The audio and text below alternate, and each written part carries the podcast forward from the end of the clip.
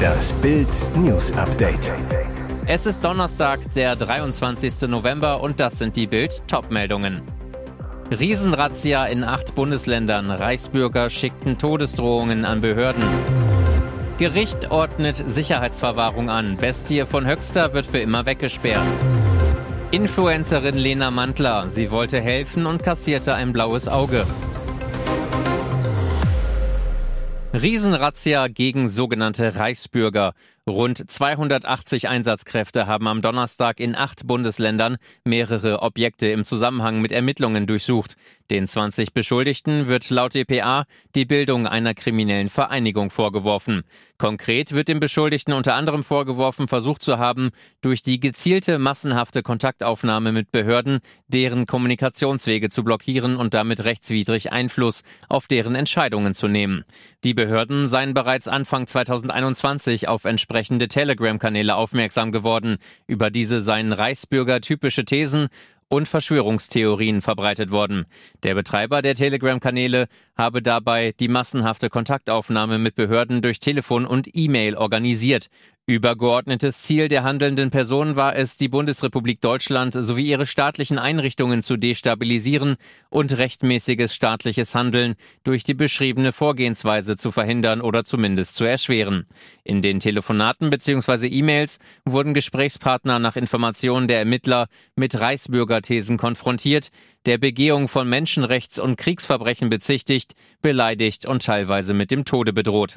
Reichsbürger sind Menschen, die die Bundesrepublik und ihre demokratischen Strukturen nicht anerkennen. Der Verfassungsschutz rechnete der Szene der Reichsbürger und Selbstverwalter 2022 deutschlandweit etwa 23.000 Menschen zu.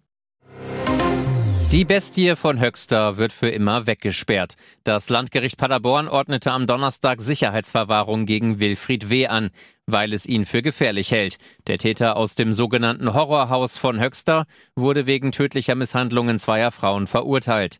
Die Kammer schloss sich damit den Einschätzungen zweier psychiatrischer Sachverständiger an, die Wilfried W. für das seit Ende August laufende Verfahren begutachtet hatten.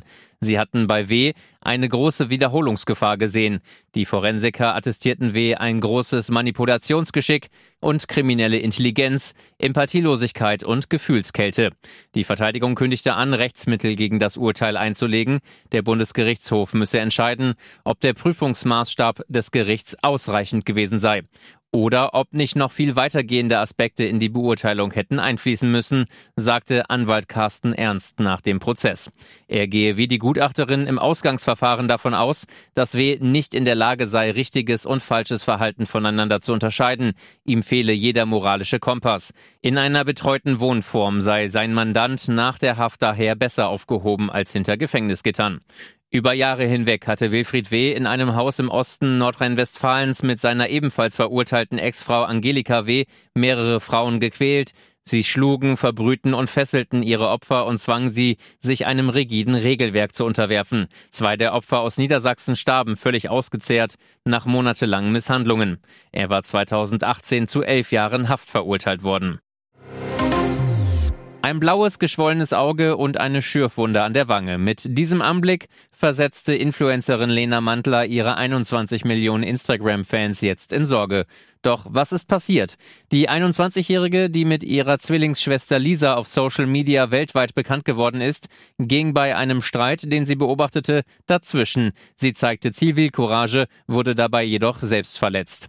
Ich war auf dem Heimweg und habe gesehen, wie ein Mann und eine Frau sich stritten. Gerade in solchen Situationen sehen viele Menschen weg. Ich denke, weil wir alle Angst haben, dass wir in Schwierigkeiten geraten, berichtet sie und sagt dann, genau das ist mir passiert, aber ich bin jetzt trotzdem froh, dass ich versucht habe zu helfen, auch wenn ich jetzt ein schönes Smoky Eye habe, erklärt Lena den Grund für ihre Verletzung. Sie ging bei dem handfesten Streit dazwischen und wurde getroffen.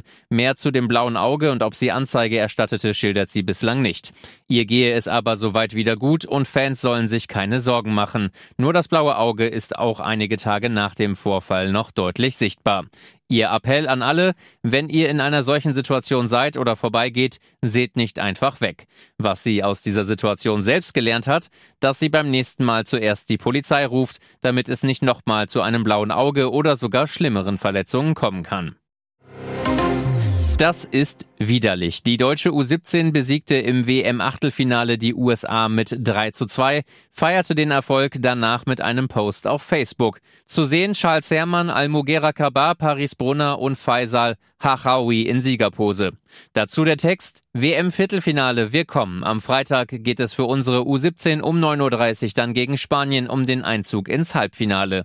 Viele Kommentare dazu sind beschämend. Erschreckend, viele machten aus ihrem Rassismus keinen Hehl, posteten die Kommentare unter ihrem Klarnamen. Schnell eskalierte die Situation, der DFB kam kaum hinterher, die Ekelkommentare zu löschen. Mittlerweile hat der DFB die Kommentarfunktion deaktiviert und ein Statement veröffentlicht, wir sind stolz auf die Vielfalt in unserer U17, die in Indonesien gerade ihr Herz auf den Platz lässt.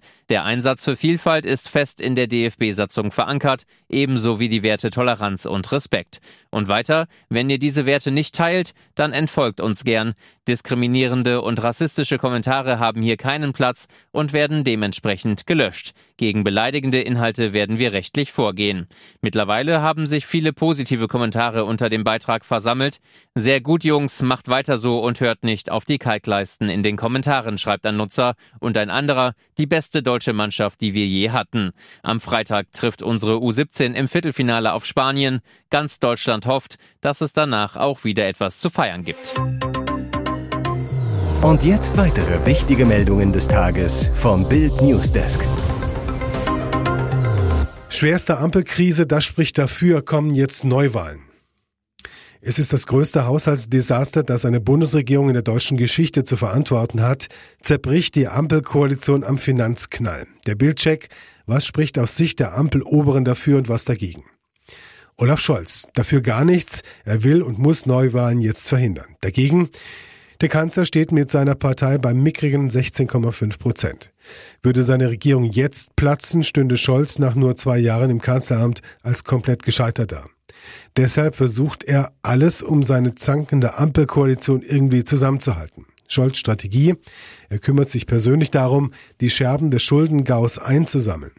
Finanzminister Christian Lindner und Wirtschaftsminister Robert Habeck ruft er beinahe im Stundentakt zusammen. Scholz versucht abzuklopfen, welchen Weg aus der Misere seine Koalitionspartner mitgehen. Problem, eine Lösung steht bislang nicht und der Kanzler flüchtet sich in sein berüchtigtes Schweigen. Ein wichtiger Minister. Je ernster die Lage, desto ruhiger wird der Olaf. Gerade ist er sehr still, denn diese Krise bedroht das Land und seine Kanzlerschaft. Christian Lindner. Dafür, die Ampel schadet der FDP massiv. Sie verliert seit dem Regierungseintritt eine Landtagswahl nach der anderen. An der Parteibasis läuft sogar schon eine Revolution, die Lindner zum Ausstieg zwingen will. Lindner, der auch Parteichef ist, muss jetzt alle Mitglieder befragen, ob die Liberalen in der Ampel bleiben oder nicht. Sollten die Zeichen auf rausstehen, müsste sich Lindner an die Spitze der Bewegung setzen, um politisch zu überleben. Dagegen auf Neuwahlen zu zocken, ist für eine Partei, die gerade an der 5%-Marke rumkrebst, lebensgefährlich. Lindner weiß, dass er mit dem Ampelbruch riskiert, dass seine Partei bei der nächsten Bundestagswahl aus dem Parlament fliegt. Deshalb arbeitet er hinter den Kulissen an Lösungen. Seine Strategie, Lindner ist bereit, für 2023 die Schuldenbremse aufzugeben, in den nächsten Wochen einen Nachtragshaushalt durch den Bundestag zu bringen und so die verbotenen Schulden legal zu machen. Für 2024 ist die Schuldenbremse für Lindner aber wieder heilig. Robert Habeck dafür, der Vizekanzler hat sehr viel zu verlieren und fast nichts zu gewinnen. Einzige Möglichkeit, bei den Grünen bricht eine Revolte gegen die Ampel aus, weil SPD und FDP alle Herzensprojekte der Ökopartei Klimaschutz, Kindergrundsicherung bis zur Unkenntlichkeit schleifen oder gleich killen. Dann könnte Habeck den Helden spielen, die Grünen aus der Regierung führen und sich so den Job der Spitzenkandidatur sichern. Dagegen Habecks Klimaträume wären mit dem Ampel ausgeplatzt. Schwarz-Grün wäre nach einer Neuwahl Habecks Regierungsalternative. Dummerweise hat CDU-Chef Friedrich Merz schon versprochen, Habecks Heizungsgesetz sofort wieder rückzuabwickeln, wenn er an der Macht ist. Habecks Strategie, er versucht in den Verhandlungen mit Scholz und Lindner zu retten, was zu retten ist. Bei ihren Gesprächen gehen die drei Ampelmänner gerade alle Projekte aus dem um 60 Milliarden Euro gerupften Klimafonds und dem für 2024 gänzlich gekillten Wirtschaftsfonds durch. In beiden Schattenhaushalten stecken besonders viele Habeck-Projekte. Habeck will möglichst viele retten. Sein Problem, die müssen dann im regulären Haushalt 2024 finanziert werden. Dafür müsste an anderer Stelle im gleichen Ausmaß gekürzt werden. Hier ist das Bild News Update. Und das ist heute auch noch hörenswert. Paartherapie bei Promi Big Brother. Das Drama zwischen Iris Klein und noch Ehemann Peter ist längst nicht auserzählt. Nach der Trennung wegen seiner angeblichen Affäre mit Yvonne Wölke herrschte zwischen dem Ex-Paar ganze neun Monate Funkstille. Jetzt sitzen beide im TV-Knast und jeder wartet darauf, dass es knallt. In der dritten Live-Show am Mittwochabend war es soweit.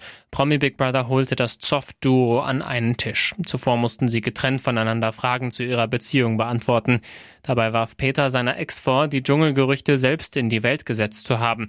Iris auf die Frage, welche Entscheidung sie heute anders treffen würde. Ich bereue heute, dass ich so emotional reagiert habe und auch übers Ziel hinausgeschossen bin.